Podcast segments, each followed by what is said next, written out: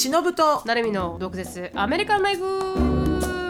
この番組はアメリカ在住20年超えバツイチアラフィフの忍と。17で留学アメリカで人生のエグさを知り29で沖縄に戻ってきたなるみが日本とアメリカの生活を毒舌に切っていく番組です。週1です。月曜配信以外の独占エピソードが聞けるサブスク会員限定のアフターアワーやオンラインサロンでは週2回の独占エピソードだけではなく忍となるみの座談会に参加できるなど盛りだくさんです。アフターアワーとオンラインサロンに関しては毒アメ .com そしてその他 SNS は概要欄をチェックしてみてください。皆さんお疲れ様です、はい。ということで。お疲れ様です、はい。ということであの元気よくいきたいと思いますが私のつぶやきはですねあのはい。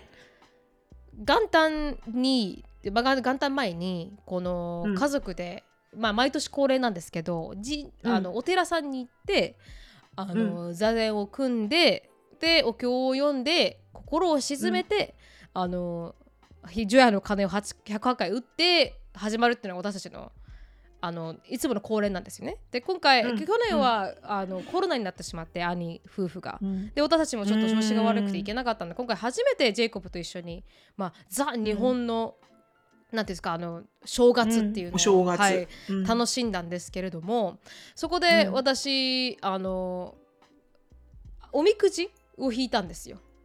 うん。でおみくじを引いた時にあの、うん。書い取ったおみくじが末吉だったんですよね。うん。なんで末吉かと思って。で書いてなんかそんな悪くないんじゃないの？いやでも末吉は今日のあ今日まあ私の認識は間違ってるかもしれないですけど多分一番低い基地なんですよ。あーでも大吉基地には入るの？一応基地に入るのかな。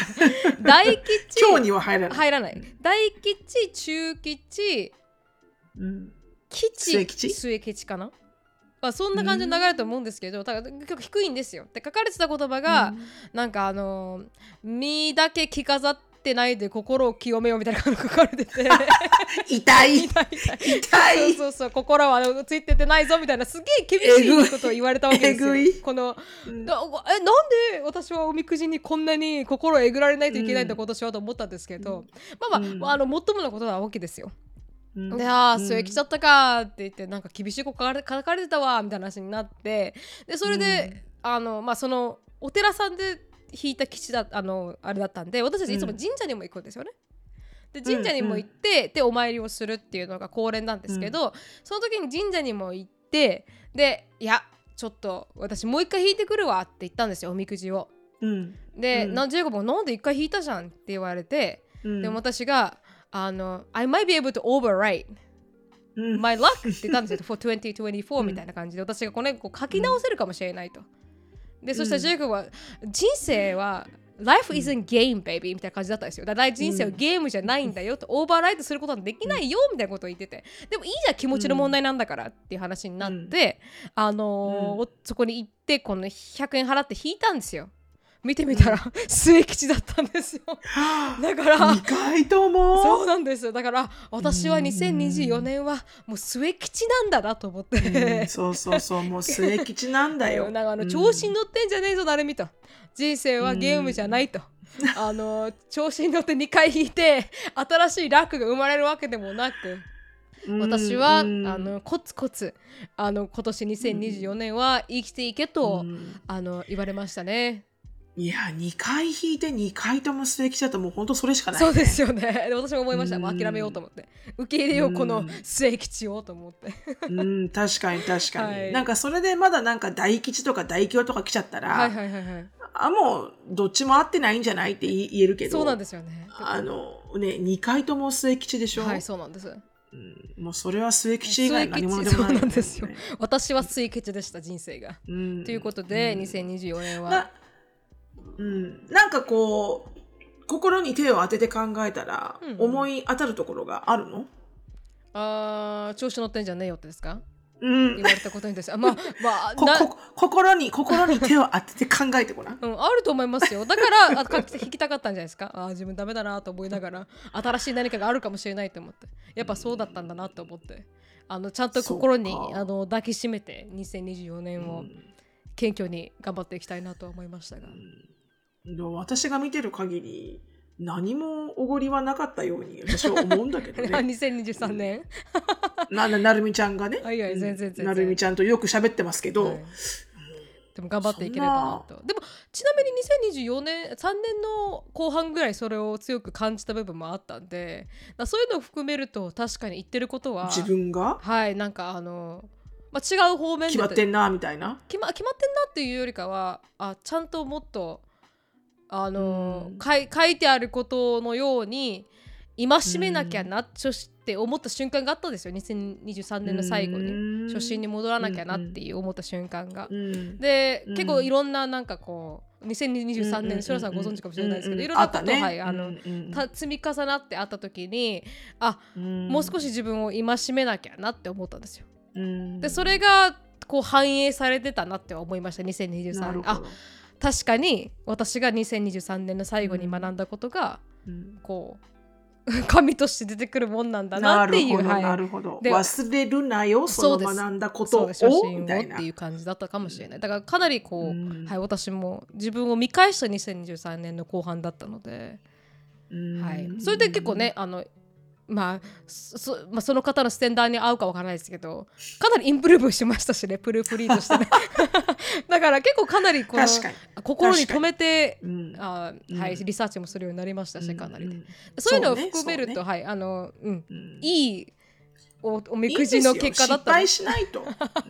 人間はね何何何についてもこう失敗する生き物なので、そうです。ね、うん。確かに。そこではなくて、その後改心してるかどうかであのその人の価値は決まると思うので、そうですね。確かに。はい、もう十分改心しております。頑張ります。はい。精進してまい。りたいと思いますが、末吉だったっていう報告でした。末吉らしく、末吉らしく、はい。末吉と頭に置きながらながら。2024年は、はい、生きていきたいおごることなく、はい。私は末吉ですと。末吉です。うんとして生きていけたらなと思います。はい。末吉以上になろうとした私がダメでした。やっぱそこら辺もね、この末吉のこれ書いてたことをね、末吉なわけないって思った自分がね。た思った自分がうんこの最初書かれてたうん調子に乗んないお前は末吉だよっていうのに本当だよアプライしていたと思います。その通りだ。はい2回目引いたってお前は末吉だと。そうそうそうそうお前は何者でもない末吉だっていうこと。あの新年から、まああの平手打ちされた気分でしいいですた。はい。うん、いいです、いいです。気持ちいいで気持ちいいです。ありがとうございますね、平手打ちされば、まあ、あとはね、戦う一方ですから。う ん何に対して、え？平手打ちされたかあら、それを返すために、こう、ね、土俵にこう、そうですね確かに。上がっていかないといけないかはいら。、だから初心を忘れずに頑張っていきたいと思います。はい、はい、こちらこそでございます。はい、はい。はい。で、私のつぶやきはですね、はいえーまあ、2つありまして、うんあの、1つ簡単に言うと、はい、あの、ハワイにいる、ちょっとこれシャウトアウトなんですけど、あはいはい、ハワイにいる、もう昔からのリスナーさんで、あの、うん多分これお名前言っていいと思うんですけど、かよこさんっていう方がいらっしゃるんですね。うん。で、何を隠そう、あの、私が太鼓の匠さん、ああの、太鼓をたた、あの、太鼓を叩きながら、うん。日本の音色を届けながら、全米をね、はいはい回ってらっしゃる。あ。のドネーションで回ってる素敵な家族がいるんですって、はい。皆さん応援してあげてくださいねって言ってすぐにあの声を声を立ち上げてこうハワイでの動きのこう率先してやってくれたのが佳代子さんで,、はいはい。でなんとその佳代子さんの動きのおかげであの匠さん一家は全員子供も連れてみんなでハワイに、うんあの行ってたくさん演奏してこれたんですよね。はいはい。なのでそのあの佳代子さんから、ハワイのうん。あのハワイからちょっとしたクリスマスギフトをいただきまして。でそれが私すごく感動して子供たちもめちゃめちゃ美味しくて、はいはい。あのいただいたものなんですけど見たことありますかね？じゃじゃんあ、白さん消えちゃった。見えない。ね 見えない。ちょっと見えるかなこれ、ハリケーンハリケーンポッププコーン、はいはい。ハリケーンポップコーンってやつで、うん。開けますよしかもなんかこのカラフルな色がとっても可愛くてこう普通にポップコーン入ってますね、うんポ。ップコーンをポポンポンポンポン弾かせた後バターとうんお。せんべいのちっちゃいあの星梅マークみたいなあられが入ってて、はいはい。あられにたくさん海苔が入ってるんですよなんか海苔海苔フレークみたいな青海苔みたいな青青のりが入ってるんですか？海苔っていうか、うん、ルックスなんか塩味の青海苔って感じ、うん。だか、らポップコーンに、うん普通のアメリカのポップコーンにバターとおかきと青海苔をここでシャカシャカシャカシャカして、面白い。そう不思議でしょ？不思議。シャカシャカシャカシャカして食べるんですけどええ。これが絶妙に美味しくえて、ー、そうなんですね。和風ポップコーンみたいな感じ？えー、最高じゃないですか。なぜそれがえハリケーンポップコーンと呼ぶのか分かりませんパがッケージ全然和風っぽく見えないですけどね。すごい色ですけど。で子供たちもすごいあの喜んで食べてて。うん。であのエリカはこれを珍しいってことであのアルバイト先うんうん。に持って行って、こう普通の皆さんアルバイト先の人たち、ん。ほら珍しいじゃないですか。ね。海苔とかさ、うん。シャカシャカしてねあのおせんべいも入ってるっていう。の、うん。でそのおせんべいの形がちっちゃいなんかお花みたいな形になってる梅みたいな、えー、あすごい可愛いんですよすっごく。うん。うん、だからこうシャカシャカした後にちょっとしたこのパーティー皿に盛ると、うん。すごいおしゃれなのよポップコーンが。すごく。いいですね、はい。なので、はい、ハリケーンポップコーン。このような、はい、ハリケーンポップコーン、うん。あのハワイの佳代子さんご当地ものをありがとうございました。ありがとうございます。あのとっても美味しくいただきました。皆さんももしご興味があれば、アマゾン等で売っておりますので、ハリケーンポップコーン、えーみたいだよ。えーハリケーンポップコーン、ぜひおあの買ってみよう。何こお試しください。うん。やっぱだからレビューしてもらえると全然違いますね。だから見た目で食べたいってそうね。思う確かにこれを見た目ではないかもしれない。うん。よし、買おうとはあんま思わない。想像できないからうん。味が、うん。そうそうそうそう。あの、本当にこれいけますよ。あうん。ありがとうございます、買ってみたいはい。これがまず第1点。はいはい。と、あと2つ目のあのつぶやきは、うちの母親におせちをはい。あの買うんですよ、毎年。うんうんうん。あのというのも、一人暮らしなんで、あんまり作る気しないじゃないですか、一人でおせちなんて全部。うん。だからでもこうセットでもらうとねこう自分で作んなくていいし、はいはい。こうほらお重とかでもらうとちょっと盛り上がるじゃないですか、やっお正月みたいな。うんうん。で前回前々回は私1回送ったんだよねおせちのセットを。はいはい。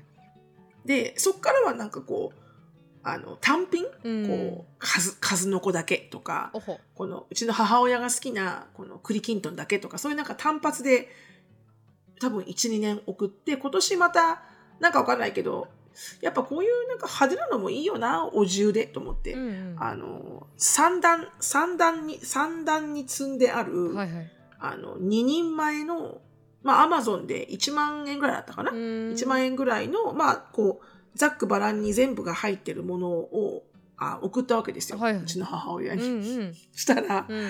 で、電話して、あの、1月の1日、まあ、明けましておめでとうございますの電話と一緒にどうだった？おせちって言ったら、やっぱりうちの母親うはん毒舌だなって思ったんだけど、うん。あの、まず一言目うに、ん。あんたあれもったいないわって言われたんですようね。ん。で、その、もったいないわって言い方は、多分はい。彼女の中の最、最高に丁寧にした、うん。あの、バッドレビューなんですよ。ああきっと。うん。うん。だからお金に見合ってないってことだよね。あいっぱいあるから食べれないではないんだ。そのもったいないじゃないんだ。そう。で、それが、お金に見合ってないの理由が、うん。あの、美味しくなかったのって言ったらそうじゃなくて、うん。あの、彼女が、あの、好き嫌いが多いだけ。ああはいはいはいはい。彼女のおばあちゃんのね、うん。うちの母親の、81歳の母親の、うん。まあいいんだよ、好き嫌いがあるんだから。はいはい。うん。でも、あれあんたもったいないわ、あんた。あれいくらしたの？あれ1万円ぐらいしてんでしょ。って言うから、ううんん、1万円ぐらいかなって言ったら、うん。華やかだけどね、華やかだけどね、あの、ほとんど食べれない。う わあレビューがレビューがアマゾンのレビューよりひどい。うん、で、それがまずいんじゃなくて、うちの母親うんがこう好きなものが、うん。やっぱ偏ってるから、はい。うん、あの、なんかこう楽しく食べれるものがあんまりなかったっていう。だから、あの、もういいのよ、お母さん、ほんと数のこと栗だけでとか言うの。はいはいはいはい。そう。だから、なんか、それを聞きながら、うん。まあ、私は全然気にならないんだけど、うん。その母親のリアクションは、毎年のリアクションなので、はいはい。あ、そう、じゃあ、今後は、あの、数のこと栗きんとんだけにするわって言って、うん。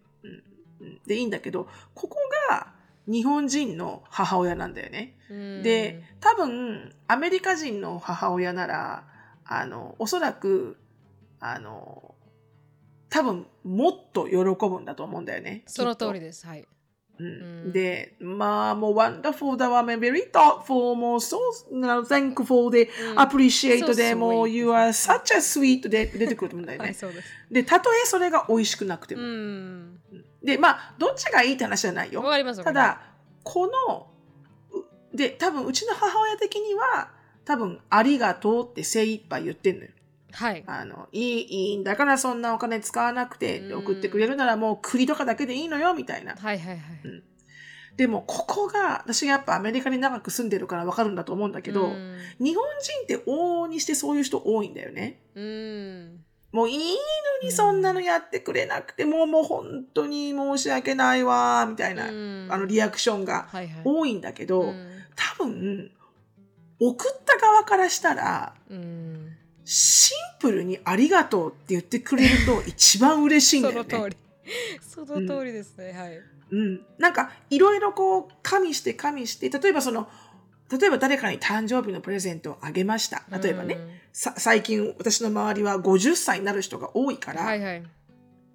まああんまりほら50歳ってそんなに嬉しい年でもないけど、はい。でも、ハッピーに行こうよってことでお花とかさ、はいはい送ってあげるわけ。うんそうすると、まあ、お友達によっては、いや、めっちゃ嬉しい、ありがとうって言ってくれる人もいれば、うんあの、ただただこう、もう本当申し訳ないからいいよっていう人もいるんだよね。うんありがとうって言うけど、なんかこう、申し訳ない、申し訳ない、申し訳ないみたいな。でもやっぱり、申し訳ない、申し訳ない、申し訳ないって言われれば言われるほど、うんあげなきゃよかったかもって思ってくるの、こっちが。ね。確かに確かに。だから、うんきっとね、なんかこの、上手じゃないと思うのよ、うん日本人って。はいそういう、こう、あの、本当に、あの、ただただ、嬉しい、ありがとうっていうことが上手じゃないと思うの。うんとっても、うんそういうは表現をするのが。そうですね。でも、こう、だからこそ、こう、なんかこう、なんていうの、シンプルに、あの、あの、まあこれ、あの、お土産なんだけど、って言ったら、もういいわよって言うんじゃなくて、うん。うわー。何のお土産、うん。すごい嬉しいっていう風に書いていただきたい。だ帰りでこれ誰に対する要求ですか？誰に対する要求です？かお母さん。に日本人全般。あ日本全部確かに確か 日本人全般。だから、やだ、そんなのも、もう、そんな重いのにもういいわよとかじゃなくにて、うん。う、うわ、すごい嬉しい、そんな考えてくれて、とか。確かに。いや、もうお土産ありがとうっていう、いう、ちょっと、ちょっと、こう、あの、そっちに変えていこう。うん そうすると多分ね、すごく嬉しい、送った方は。確かに。なんかジェイコブのお母さんにすごい高いレクルゼのなんかあの大きいポットが欲しいってずっと言っててでも全然、うん。うちらのファイナンシャル的に余裕がなかったので欲しいって言った時からは、うん。で3年ぐらい経ってやっと少し余裕が出てきたからっていうことで、うん。あの誕生日かなんかに送ったんですよ母の日から。うん。で、まあうん。かなり高いものなんですけど、うん。でそれで送った時に「わあ wonderful I wanted it so bad」って泣き泣いてくれてなんかこうもう欲しかったのみたいなもうなんかすっごい喜んでくれるんですよ。だから、うんやっぱ喜び上手ってすげえなんか生きていく上で重要だなって思いましたね。あげた側としてはなんかこうやっぱ高いものだからあの、うん喜んでほしいっていう気持ちがあって渡すわけじゃないですか。うん。だからこう素直にうん。うんこの喜びを表現してくれるっていうのは確かに嬉しいよなってちょっと聞きながら思いました。うねん。うん。すっごくそう思う。だからね、日本人ってこう何かもらうと必ず何かで返してくれるから、うん。なんかそこでね、重さがこう返して返してくれるっていうところにまたその、そのくれた人のことを思って何かを買ってくれるっていうその思い、思いのこのキャッチボールが日本人らしくあるんだけど、はい、そう。わかでもや、やっぱり、まあうちの母親しかり、まあうちのおばしかり、うん。あの、まあ、この、ここ、アメリカに住んでる、まあ、日本人もそうだけど、うんやっぱりこう、比べると、あの、すごく素直に喜びを表現することが、やっぱ照れてできないんだと思うんだよあね。そうですね。なんかはい、上手に。うん本当は嬉しいんだよ。うん嬉しいんだけど、こう、やっぱりこう、照れちゃうから、こう、いいのにとかになっちゃうんだけど、はいはいはいなんか普通になんか、わお、もう、Thank you, wonderful って言えないんだよね、やっぱね。でも言えるようになろう、みんな。その方が嬉しいから。嬉しいから嬉しいからまさにそのとはい。はいうんあのと思いました。まあ、うちの母親は多分一生変わらないけど。でも私頑張りますあの目標としてありがとうって言えるようにはい、まあ、私も頑張りますけどね。頑張りたいと思います。はい。自分の子供に対してね。はい。うん。そうですはい。ねはい。はい、ありがとうございました。はい。あ、はい、あのちなみにお知らせなんですが、今回しのさんがあのすなんでなんでしたっけ、ハリケーンポップコーンでしたっけ？うん。を見せたと思うんですけど、その映像は YouTube の方で、あのフル映像として、あの1そうですね。月期間中見れますので、もし映像としてポッドキャストをフルで見たいという方は、あの忍と並み独立アメリカンライフと検索していただけると YouTube チャンネルが現れると思いますので、そこではい。フル映像を見てみてください。やっぱ表情を見てみるのは嬉しいっていう方、結構コメント欄にいっぱいありましたので、1月あ本当1日、はい、1月1日のものももう出ているので、そこで、んああ、見れてよかったっていう方がいっぱいいらっしゃいましたので、皆さんもし映像として楽しみたい方は、YouTube、シュノブとなりみ独立アメリカンライフでさ検索してみてください。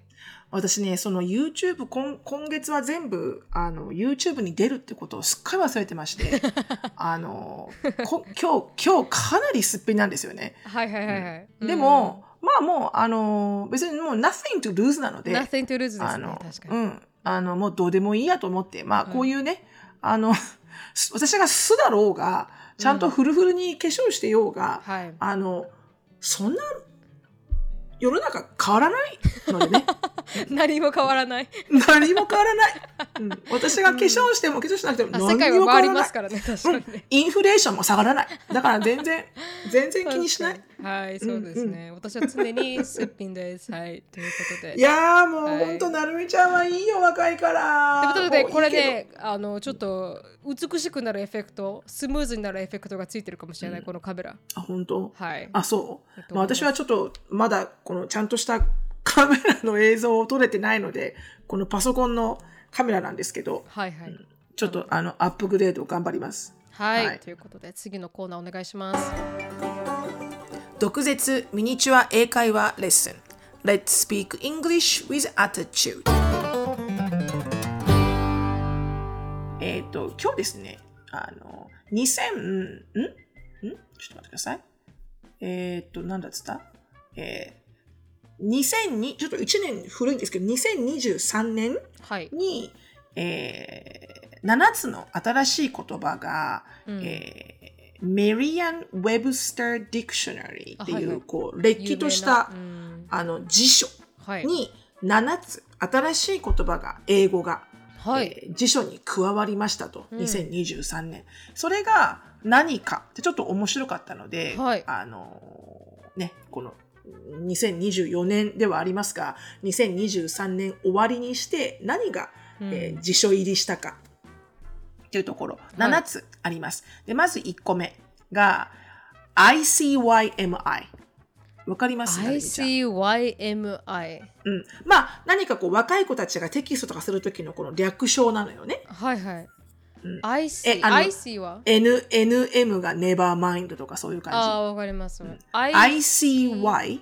Y ICY あでもアクロネムってことですよね？なんかこのき、I そうそう C じゃそうそう。この見るの C じゃなくて ABC の C ってことですよね、そうです。それで全部の頭文字。あはいはいうんえわかるなこれが I ICYMI っていうのが辞書に加わったんです。すごいな I うん。can、これ何かというと、違うか、うん。はい、何かというと、うん。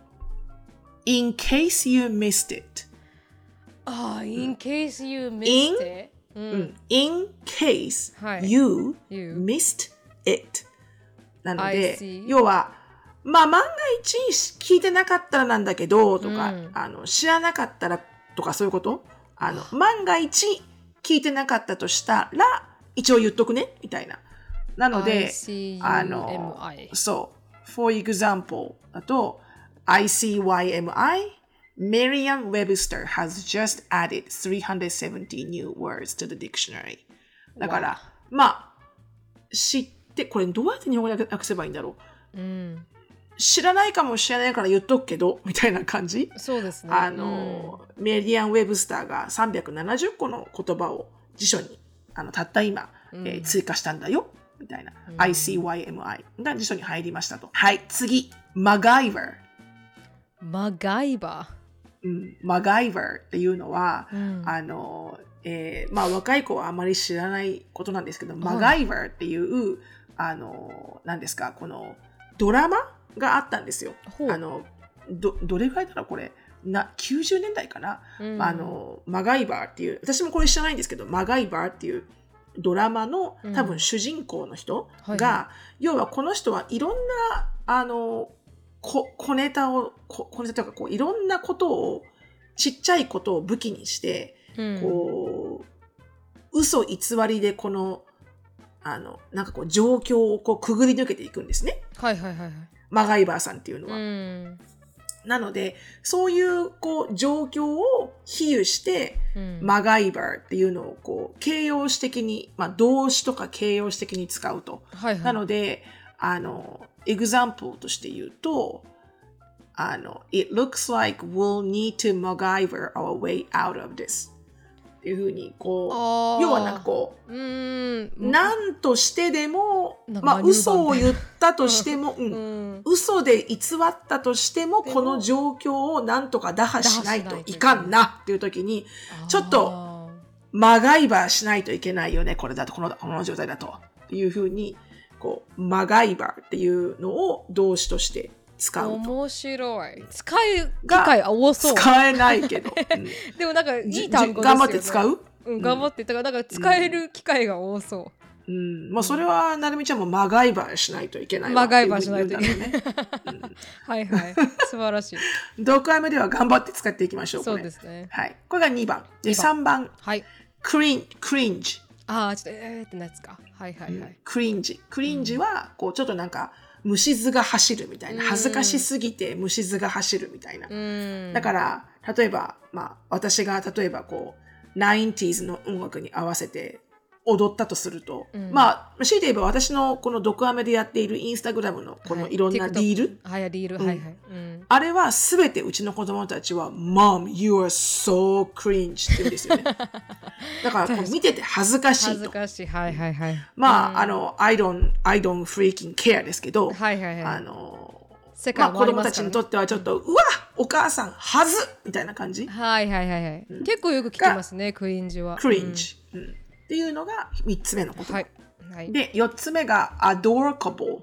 あ adorable は、これ面白いなって思ったんですけど、うんうんこの、えー、うーん、このパンデミックで、はい。この人々が、こう人々の、人と人との関わり方っていうのが少し分かんなくなりましたよね。パンデわミックに。なってから。はいはい。うん。一気にシャットダウンしてしまって、うんどういうふうに人と人と接し接したらいいのかが分かんなくなってしまった。はいで、その、あの、インターネット上のリスポンスで、うんこの、ソーシャリーにオークワードの人、この、はいちょっとこう、人、人と、うんこう、触れ合うのが少しぎこちない人はいはい。を、adorable っていうらしいんですよね。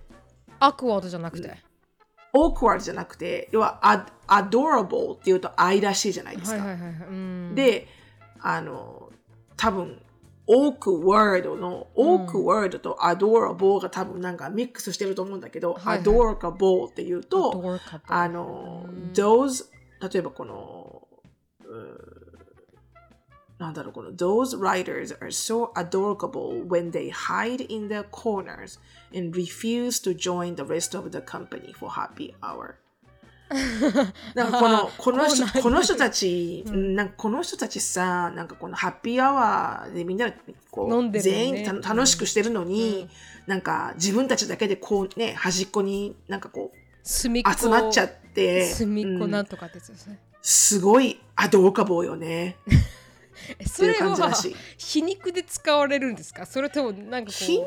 皮肉ではないんだろう。なんかその表現することらしいよ。なんかそういううこう人と人との関わりをうん。上手に持てない人、うん。slightly more awkward than ever before. だから昔はできたんだけど、今ができなくなってる。今ができなくなってしまっているっていう人を adorable っていうらしいです。面白いですね、次々いきますね。お願いします。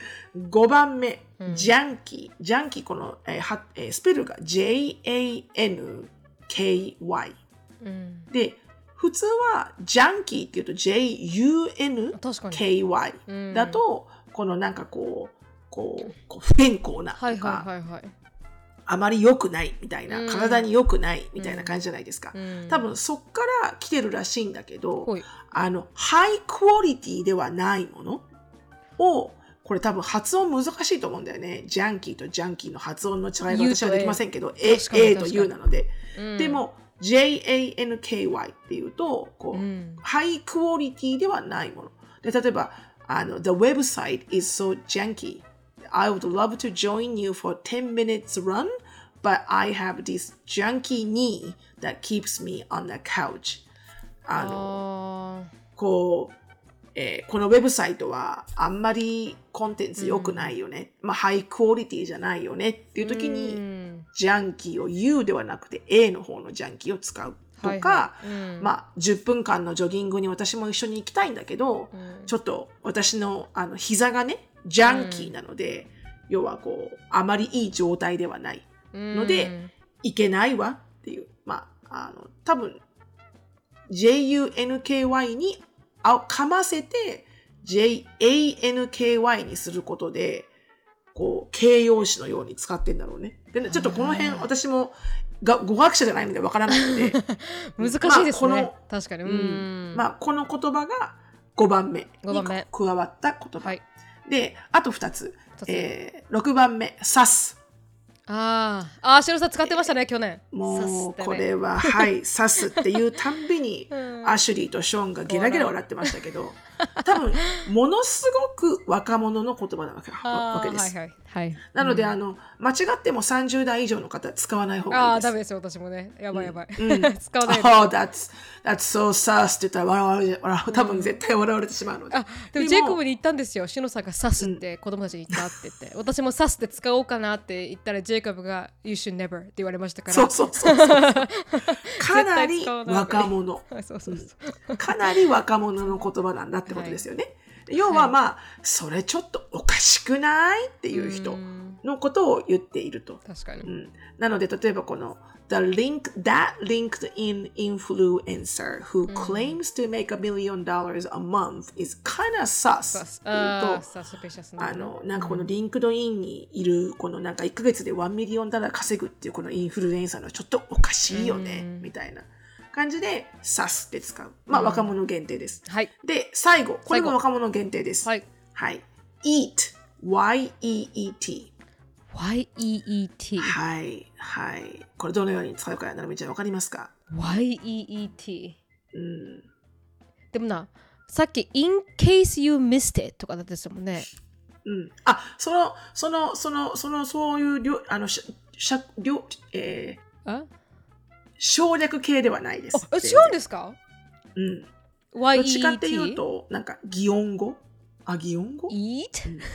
うん。eat っていうのが、うんあの、多分これも若者だと思う。はいはいでも、あの、expression of surprise, excitement, and enthusiasm. だから、こう it's a, it's a perfect way to say wow, but much cooler. What? なのなので、こう、wow! すごいじゃん !wow! っていう時に、えーもっと、こう、今時の若者は、うん。eat って、で、これ多分ね、発音私できないので、うん多分ちょっと、どなたか、あの、この、あの YouTube で、how to pronounce eat っていうふうに、はいはい検索してください。多分言い方があると思う。なんか私聞いたことはある。本当ですか？聞いたことはある。うん初めて聞きました。ショーンかアシュリーか、うんなんか聞いたことはある。で、えーまあこれが、うん要は若者、多分これも若者限定だと思うんだけど、あの、まあ、wow っていう言い方の代わりに、うん。eat っていう言い方をすると。で、これがはい、この7つ、えー ICYMI、in case you missed it と、ま、マガイアはい。と、cringe、adorable、うん。ジャンキー、ジャンキー sus、eat この7つがはい。2023年、えーれっきとした辞書に加わった新しい英語ということらしいです。はい、はいなかなかどんどんついていけなくなってきますね。はい、全くついていきません。う んまあ、はい一つここであの覚えて使おうかなと思うのはマガイアぐらいですね。マガイアぐらいねマガイバーぐらい。確かにマガイバーだ。マガイバーか。マガイバー。使っていけるマガイバーぐらいです。はい。はい。ではあの以上でしたありがとうございました。ーはケンブリースポンサーです。ケンブリーは24時間いつでもどこでも世界中のネイティブの講師と英会話を練習できるオンライン英会話サービスです。予約なしでいつでもどこでもネイティブとすぐにお話できるの？まさにその通りです、しのさん。しかも今、新しいグループセッションも提供してるんです。それだって言ったらもう留学を日本でやってるようなものよね。その通りです。はい。オンライン英会話のケンブリーでは1月10日から1月28日までニューイヤーセールを開催しております。30分の体験レッスンが100円で受けることができます。ぜひ紹介コードの毒舌24 DOKUZTSU24 を使用してこの機会にケンブリートライしてみてください。今日のトピックに行きたいと思います。今日のトピックはですね、シドさんが、まあ、ホリデーシーズンに出会った若者の,、まあ、あの会話を聞いて思ったこれが放送されるのが15日ぐらいになって、新成人20歳になる方が増えるということでアメリカの20歳、まあ、新成人はどういう気持ちで生きているのかっていうのを話していければなと思いますが。新新成人じゃなくて成人？あ成人？新成人。はいごめんごめん。なるみちゃんが新新しい成人ってことね。成人。はい新成人の、すみません。私新しい星の方かと思ってました。私が間違ってるのかな？新成人になられる人たち。はいになられる合ってるよ。合あある。よかったですよかったですびっくりした。あのお汁生まれの人を言ってるのが。私が私が多分聞き間違い聞いてしまったのが思わずこの星の人あように思ってしまった そんな人はいないですけど。さすがにね、うん。今年新しく成人になった人、まあまあまあ。はいということで、どういう会話だったかっていうのをしろさんまずあの説明してもらってちょっとスタティスティックでカバーしていこうかなとは思います。そうですね。はい。あのあの彼は何歳かな？2 5 6歳じゃないかな？うん、6?25,6、うん。はいはい。まあ要はし就職ちょうどパンデミック前に直前に多分大学を卒業して、はい。えー就職したんだけれどもうんすぐパンデミックになってしまってでまあシャットダウンした。シャットダウンしたのもまあ結構大変なんだけど、はい。でもあのそれによりアメリカは強度なインフレーションになってしまって、うん。であのインフレっていうのはあの存じ上げない人はこう値段が上がるってことねですね値段が物価が上昇してしまっ、うんて、でもう過去見る過去見たことのないような要は8%っていう、うん。普通アメリカってインフレーション強めなんですけど4%前後なんですよねアメリカのはいはい。インフレーションって。うん。でまああの比べて言うと日本は1%があるかないかっていう国なので日本のインフレーションは。はい、まあそれは日本が政府がコントロールしてるからなんだけど、うん。だから要はでもこれって私本当にあの如実に感じてるんですけど、うん。2003年に私2002年かはい。に来たんですよね、テキサスにアメリカの、うん。その時にガソリン代がテキサスってそもそもあのオイルが出るのではい。基本的にはアメリカの中でもガソリンは安安い方なんですよ。安い方ですね。でその時で99セントとかあったんですよアメリカが。あのワンガロンが。安い。に2002年ぐらいでなぜそれが覚えてるか、ううん。ん、なぜそれが覚えてるかっていうと、うん。ニュースで1ドル超えたよガソリンがっていう風にニュースになってたんですよ。はいはいはい。だからその時は1ドルを超えることが珍しかったんですよね、うん。でもっと言うとマクドナルドのハッピーミールがあのハンバーガーとチーズバーガーは2ドルいってなかったんですよ。うん。でチキンナゲットの5ピースの、えっと、ハッピーミールだけ2ドル超えたんですよ。はいはいうん。でも、今、4ドル超えなんですよね。はあうん、ハッピーミールが、ね。めちゃくちゃ高くなりましたね ハッピーミーそルう。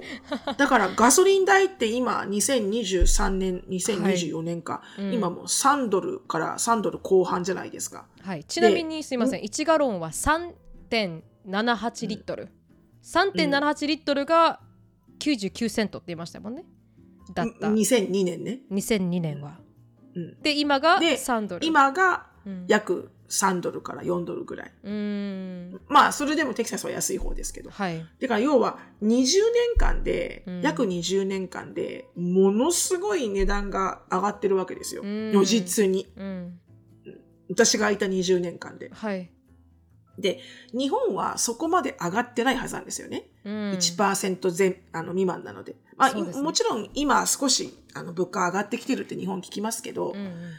でもアメリカと比べては全然あの比べのならないぐらいアメリカって物価が上昇していて、はそれ普通に4%のインフレでこのレベルじゃん。はい。でもこのパンデミックになってから要は8%になったわけですよ、うん。インフレが。うん。だからもうありとあらゆるものが今まで買える今まで買ってた食料品が、えー同じお金を費やしてもうん多分3分の2ぐらいしか買えないってことですよね。はいはいだから何を言うかというとその彼の悩みっていうのが、うん結局はは初めて社会人になりました。はいでこれから親のね親の家を出て自分でうん。あのアパートを借りて自分で家具を買ってうん。車を買ってもちろん家具も車も一気に買えるお金はないのでうん。ローンを組むわけですよね。うん。でそれでもほら希望に満ち溢れてあの自分でやっていくんだっていうあのすごい高い意志があったんだけどうん。彼は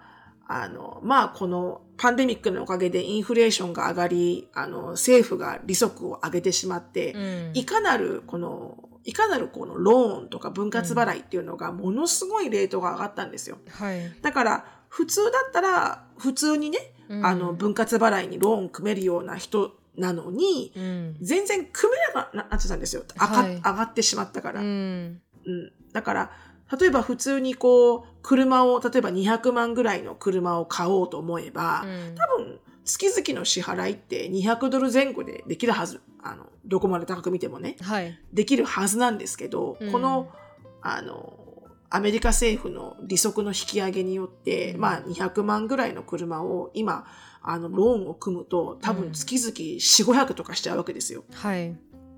だから、新社会人にとっては500ドルの車のローンなんて難しいわけですよ。確かに。で、アパートもそうで、アパート借りようと思っても、軒並みにアパートがレントを上げてるので、うんね、借りれない。だから、ローンは組めない、借りれない。うんで、家から出ようにも出れない。うんで、あの、お金を使おうと思っても、インフレが怖くて、なかなか使えない。うんで、じゃあお金を貯める。だから、こう、彼の悩みっていうのが、こう、なんか一生懸命エンジンかけてと飛び出したのに、うんあの、受け皿が全然できてなくて、うん。その新社会人の子たちが、新しくこう自分でしっかりと、あの、自分たちの力で、あの、こうほら、人生を切り開いていこうとしてるのに、うん。あの、全くその状況が許さないから、はい。すごくこう、ディモータベイトしてるわけよね。とてもこう、ん。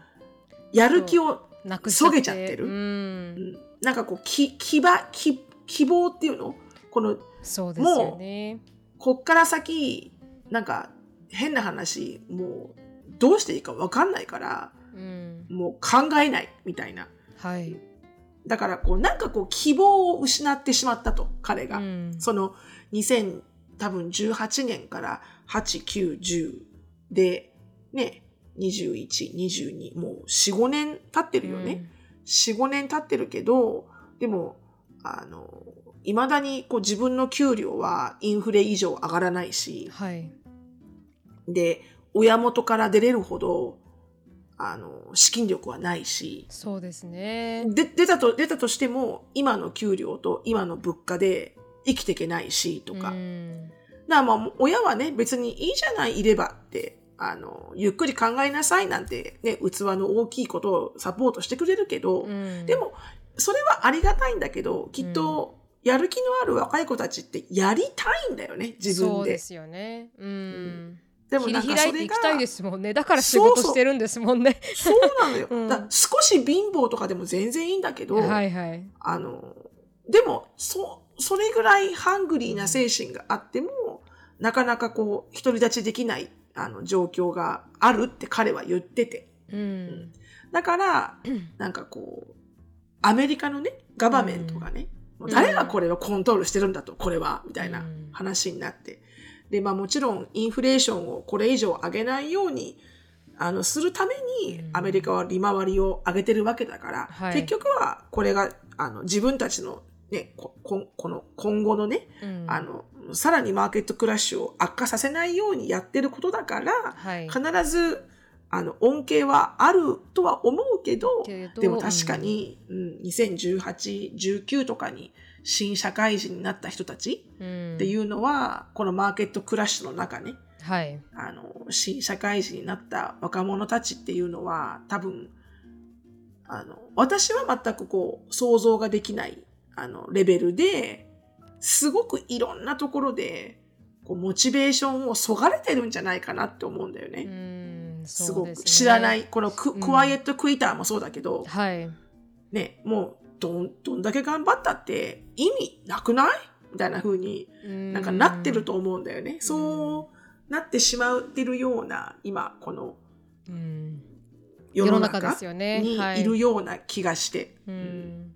ちなみにあの調べてきたんですけどうん。あの CNBC が出したアーティクルがあって、でそのアーティクル結構面白くてこのタイトルが Millennials and Gen Zers do want to buy homes they just can't afford it. even as adult、ということで、まあ、このミレニアル私の世代ですよね。30代ぐらいの人たちとゼンジ・ェイコブの世代、まあ、20代なったばっかりか私の手前ぐらいですけどの人たちが家を買いたいんだけども買えない状況にいるっていうことで18歳から25歳、そして26から41歳の方にアメリカ人の方にインタビューをしてでうん家は買いたいんだけどもう今は無理っていうことを言っていると。でうんサーベイによると。でまあ、あの74%のアメリカ人のアダルトが、まあ、このアメリカンドリームと呼ばれるものは、うん。まず家を持つことホームオーナーシップはもうほぼアメリカンドリームだって考えていて、で、うん。まあ、あのリタイアすることができること、まあ、すぐにねうん。この老後を過ごせるカンフタブルに過ごせることができるって言った人が66%キャリアがいいキャリアを持つのが60%、それがまあアメリカンドリームと考えているんだけれども、うん。ちなみにうん。ジェン Z ミレニアルミレニアルだと65%の人がホームオーナーシップが成功だって考えていてジェン Z ヤーの人たちは59%がまあ成功だと思ってるんだけれども、まあうん。皆さんやっぱり家が買えない状況にある。うん。でそれは利子の高さだったりとかもう,、うん。もうただシンプルに買えないって思って、買えないよ。はいあのうん。まあ、ホームプライス自体があの34%上がったらしいんですよね。このうん。コロナから。まあ、うん COVID-19 のコロナから39%も上がってもうほぼもう手がつけられない状態まで上がってきてしまっていると。でスチューデントローうんン前にも少し触れましたが、うん。ポッドキャストで。とかこのなんだけれどもウェイジは上がらない給料は上がらないのに34%も家が上がっちゃったせいで、やっぱ苦しい思いをしているっていうのが、うん。まあ、あの今の状況スタティスティック、まあ、け統計であるらしいんですけど、うん面白かったあのインスタグラムのリール TikTok のリールが一つあってアメリカ人の男の人が説明してるんですけど、うん。今はあの1000万稼ぐ、まあ、100k ダラーっていうと、1000万がもう新しいミドルクラスなんじゃないかっていう。うん。中流階級は1000万からなんじゃないかっていうことを言っている人がいてそれをきれいに breakdown してくれてるんですけど、今の状況を。で、うん。まあ彼はこれがその breakdown み動画を見てる方わかると思うんですけどらしくて、まあ例えば1200万稼いだとしようアメリカで。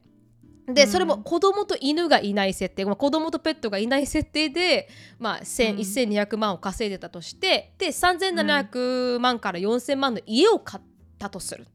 それは家を買った場合ですよ。で、うんこの大体1200万稼ぐ人は、まあ、テイクホームって言って、家に持って帰る税金も抜いたお金で家に純利益として持って帰るお金が7800ドル、月々、まあ、ね78万ぐらいであろうっていうことで、うんなうん。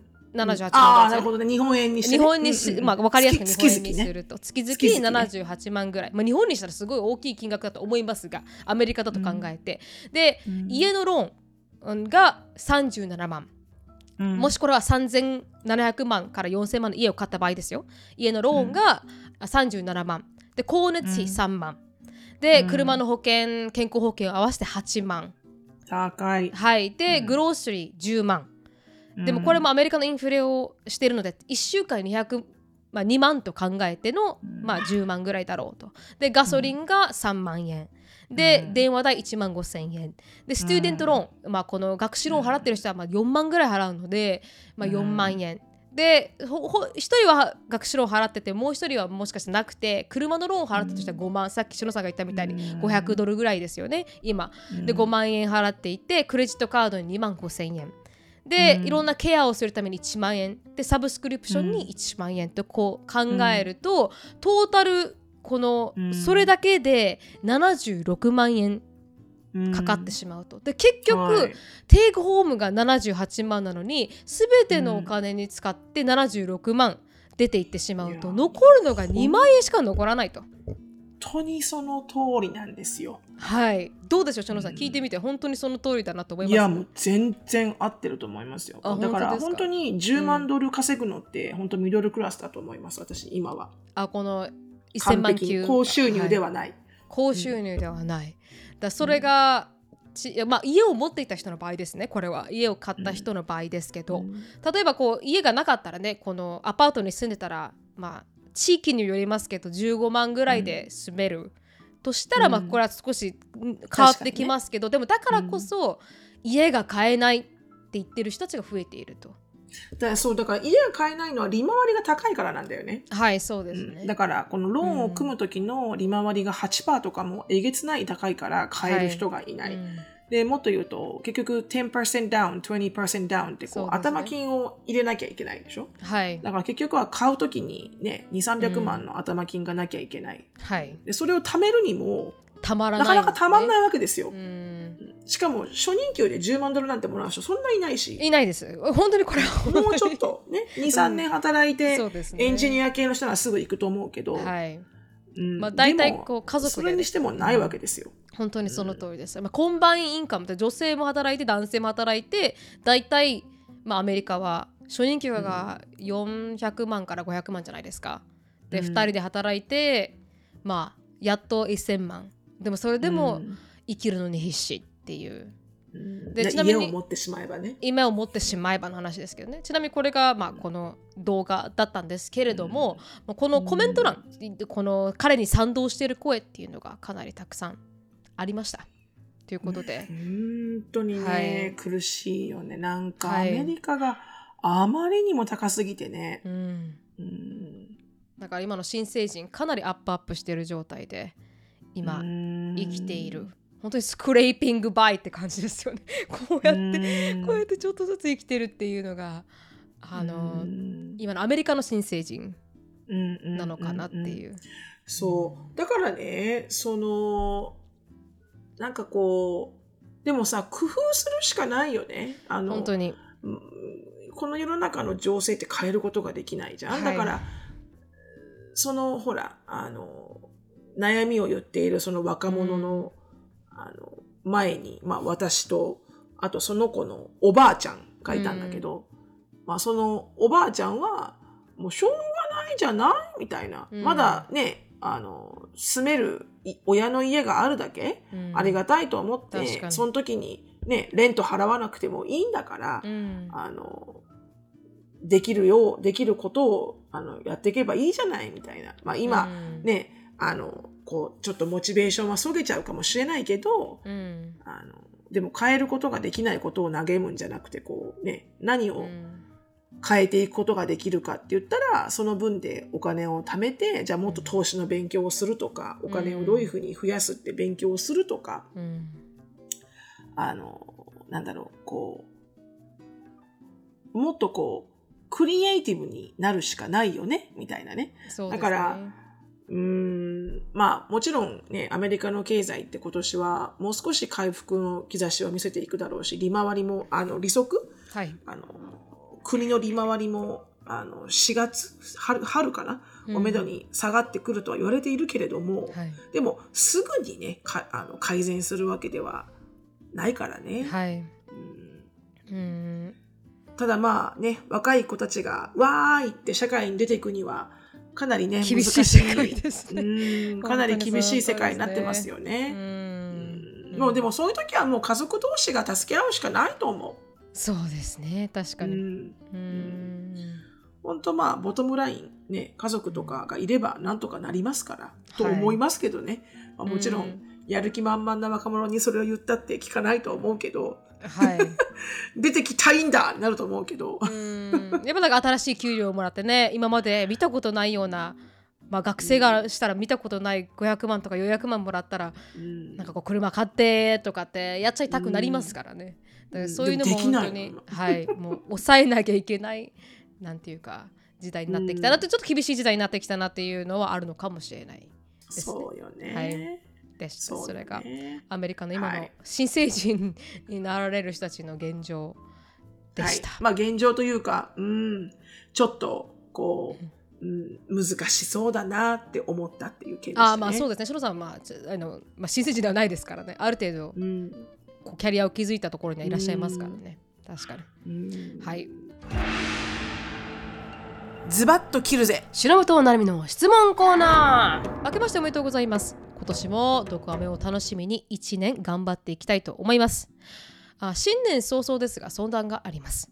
私には交際3年半のアメリカ人ハーフの彼がいるんですが最近うん。借金があることが判明しました、かっこ。ちなみに彼は学生です。彼は女遊び等はしない真面目な性格でとても心が広くしっかりバイトもしており自分が必要だと思うこと以外お金をかけない人でした、うん。そんな彼が借金をしたのは彼の付き合いの一つでもあるパチンコやタバコに加えて私とのデート旅行代にお金が足りず両親にも貸してほしい相談できなかったからだったそうです。かっこうん。ちなみにデートはいつも割り勘です。うん。はい、ありがたいことに私はどちらかというと一般的に裕福な家庭だと思います。対して彼は最低限の以外は自分のバイト代で賄っていました。彼から借金のことを打ち明けられた時は私との交際に無理をして付き合わせてしまったのかもしれないと後悔するとともになぜ正直にお金が足りないことを私に言わずあー消費者金融に頼ってしまったのかと苛立ちのようなものを感じてしまいました。確かに確かに、はい、彼は普段からお金がないといけないという考えがあるのか高時給の少し怪しいバイトに応募してみたりお金を貯められるアプリをダウンロードしてみたりといつか詐欺に遭ってしまうのではないかと日頃から不安でした。うん。交際中で彼は私のことを受け入れてくれどんな態度をとってしまっても許してくれる人です。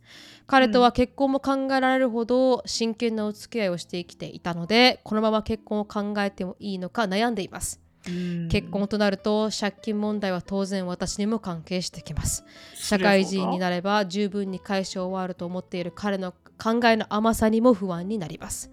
うん。ちなみに彼は手続きなどが苦手なため書類関係や旅行の計画などはほぼ私がやります最近、私任せな彼にも不満を感じてきたところで 将来一緒にさまざまなことを乗り越えていく上であまり頼ることができない彼と生きていけるのか本当に大丈夫なのかと不安なのです忍さん成美さんはこの場合どのような対応をされますか？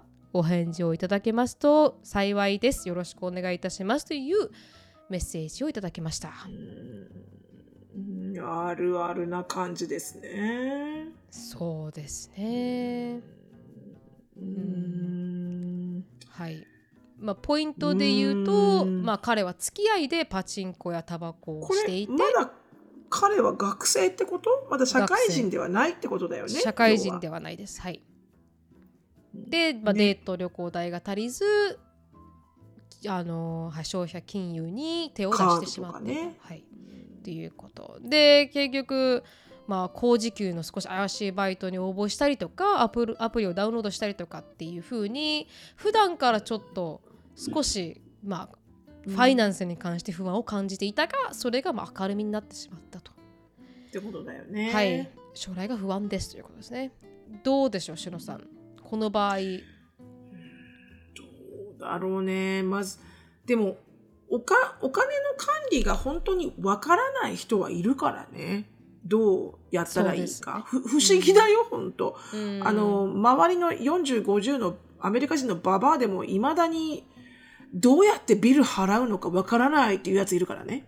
うーん、だから、こうんの普通に考えて、この入ってくるお金と出るお金を、うんね、把握するだけだよって思うんだけど、うん、意外にそのシンプルなやり方がわかんない人もたくさんいるんだなって思ったから、はい。借金したくてしてるんじゃなくて、うん多分シンプルにそのやり方がわからないのかもしれないしね。確かに学生さんですしね。そう、それはすごく思うよね。こうだからちゃんとやってこないとやっぱり自分でね。うんうんでまあ失敗もしないと覚えないから、まあ今、今が彼は失敗してるのかもしれないけどね借金があるってことは。確かに確かに。まあでも私も学生時代借金あったからね丸いのカード作っちゃって。うん言ってましたね。はいはいはうんいすっごく落ちましたよ300万ぐらいなななリボ払いでしなたっけ？なんかはいうんリボ払いっていうのにね。そう。すごいリボ払いって、と思ったら、あれよ、あれよという間にマックスアップしちゃって、カードが。はいはいはい、はい。全然払い終わらないっていうね。うーん。でも、その時私何歳 ?21 とかかな、20, 20とか 21? うんうんでも、反対に考えて、ああ、ハマっといてよかったなって思いましたけどね。それですごい、こう、レッスンランしたし、あの、まあ、なんかやっぱりし失敗はないと、ね、いけないけど、ね確かに。でも、うん、だから私ならまず、あの、結構こう聞聞いてみちゃうかな。ううんん。こう、な、どうして借金になっちゃうんだと思う？みたいな。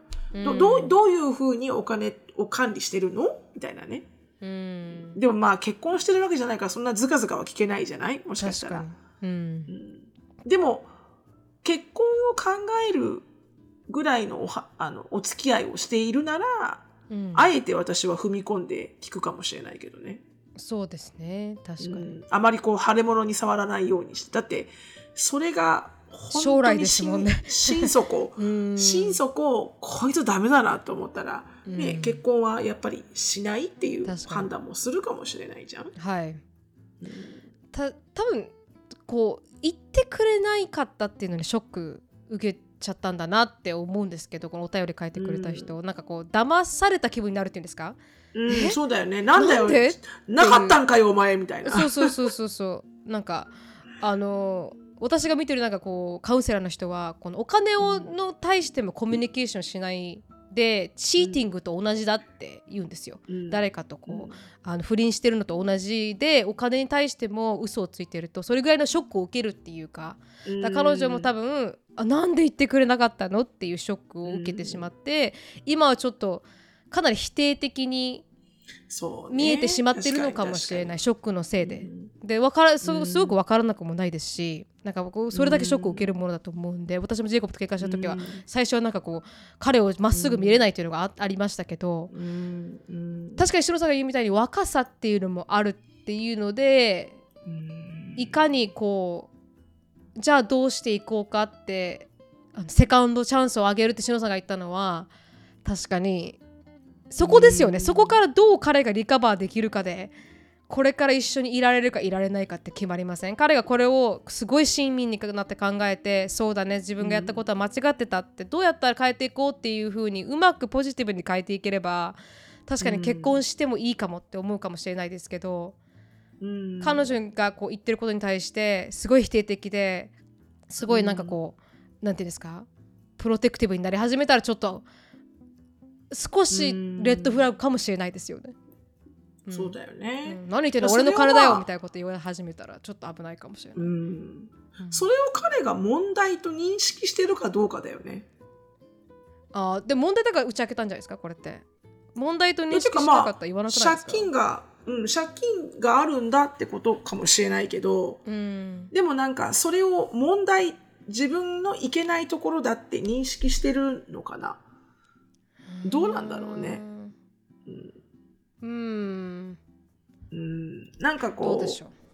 まあうんそこは価値観かもしれないね。あでも借金があることが判明しましたってうん。打ち明けてくれましたじゃないからもしかして彼女がうんアクシデントで気づいてしまった可能性ありますよね、うん。確かにシロさんが言うみたいに、ね問題視してない可能性もあるかもしれないですね。うん、結構いるよそういうあ人ー別に別にクレジットカードなんて借金してるのなんて当たり前じゃね？みたいな人いるし、うんうんうん。で私はクレジットカード条約に陥ったからもうクレジットカードの借金っていうのは一切したくないと思ってもアレルギーのようにしっかりマンスリーで全部払い終わるけど、はいはい、あのアンディなんかは最初あの結婚する時はうん、340万ぐらいあったんじゃないかな残高が。へでえ、払払い切ってない残高がね。うん、だから、それを聞いた瞬間に私はもう耐え耐えられなくて、うん、だってあなたこれ、二十何パーセントの利回り払ってるんだよ、これに対して、みたいな。うんもう払っちゃおうよ、みたいな。うんでも、アンディの頭の中では別に良くない月々35ドルとか払っときゃいいんでしょみたいな。はいはいはい、うん、だからなんかこう、考え方が全然違うかったから、うん、私とその時はね。うんだから、こう別に借金をすることを問題と認識してないかもしれないじゃん。確かにうんだからそこはだからやっぱりコミュニケーション取った方がいいよね。そうですね、うん。そうですね、シロさんが言ったみたいに、ね、すり合わせていかないといけないですよね。おお金の面って。離婚の一番大きい原因って言いますからね。うん金銭ってでもね、変わるよ、やっぱり。あのー、だから本当にこう、ね、この彼女がすごくしっかりとしてる人としたら、うん彼はそれに感化されて変わる可能性もすごくあると思うし。確かに、確かに。うんうん。そしたらどっちかというと、アンディは本当に、あの、何も考えず、計画せず、あの、だったから、ファイナンスがう。んで、あの私が真反対だから、うんうん、あの、かなり変わってきたしね、彼の中であ、も。本当ですか？うん。だからもう、なんていうか変わってきたっていうかも変えてきた。う、もう任せるだけど、アンディはね。もう、もう、もう、お前がやってくれ、みたいな感うじ。ん。でもまあ一応私は毎月毎月、今月はこうなって、こうなって、こうなってるからねっていうのは一応リポートはするんだけど、うん。でもそれで結構変わってきたしね。お金を貯めることを楽しいと思ってくれるよ。反対にこう、クレジットカードはもう使わないとか、うん。そういうのは結構変わってきたし。だから、すべてが、うん、ダメなわけではないと思うけど、でも、うん。それを楽しいと思うのと、うん。こうね、まず、あ、この彼女のやり方の方が合ってるよなとか、この方がうん。僕もこうなりたいなって思ってくれるなら、別に今ちょっとクエスチョナブルな価値観でもいいと思うけど、確かに。うん、なんか going my way で、なんかもう借金したっていいんだ、とりあえず、みたいな、もうんう全然歩み寄りがないならなかなか難しいかもしれないけどね。うん。多いよ。お金の価値観ってかなり深く喋れない、喋らないとわからないよ、多分。そうですね、確かに。だから、うんどれだけ聞く耳があるかじゃないですか。そうだね。うんどれだけ、うん。でも、うん。まあね、はっきりと言える、はっきりと言えるのは、うん結構腹割って話した方がいいと思いますよ。お金に関しては。に同じ価値観かどうか。結婚を考えてる方ですからね。うん。はい。でした。うん。ぜひ、うんあの、しのさんがおっしゃるように、話し合って、あぜひ、の、はい、腹割って 腹割って。結婚する前に、はい、あの、腹割って話し合って、そうそう。まあでも愛し合っていればね、う。うんん、愛し合っていれば、あの、絶対和解策になりますから。確かに、確かに。うんはい。私はなんとなく彼はただただ知らないだけなように思いますけどね。うん。そうですね。どういうふうにマネージしたらいいかが。うん。わかりました。うんでは今日はここまでです。皆さん、はい良い1週間をお過ごしください。あちなみに、あの、ポッドキャストアワード、あの、はい1月31日まで投票できますので、ぜひ、はい。あの省略版ではなく、ぜひぜしのぶとなるみの独自アメリカンライフとはい、入れて投票していただけたらなと思います。はい、はい。今日はここまでです皆さん良い1週間お過ごしくださいお疲れ様です。今日もドクアメを聞いてくださり本当にありがとうございました英語をお勉強中の皆さん、ぜひキャンブリーのサービスを概要欄でチェックアウトをお忘れなく。質問感想やポッドキャストで取り上げてほしいトピックなどがありましたらなるみしきや gmail.com までご連絡お願いします毒アメが大好きなあなた。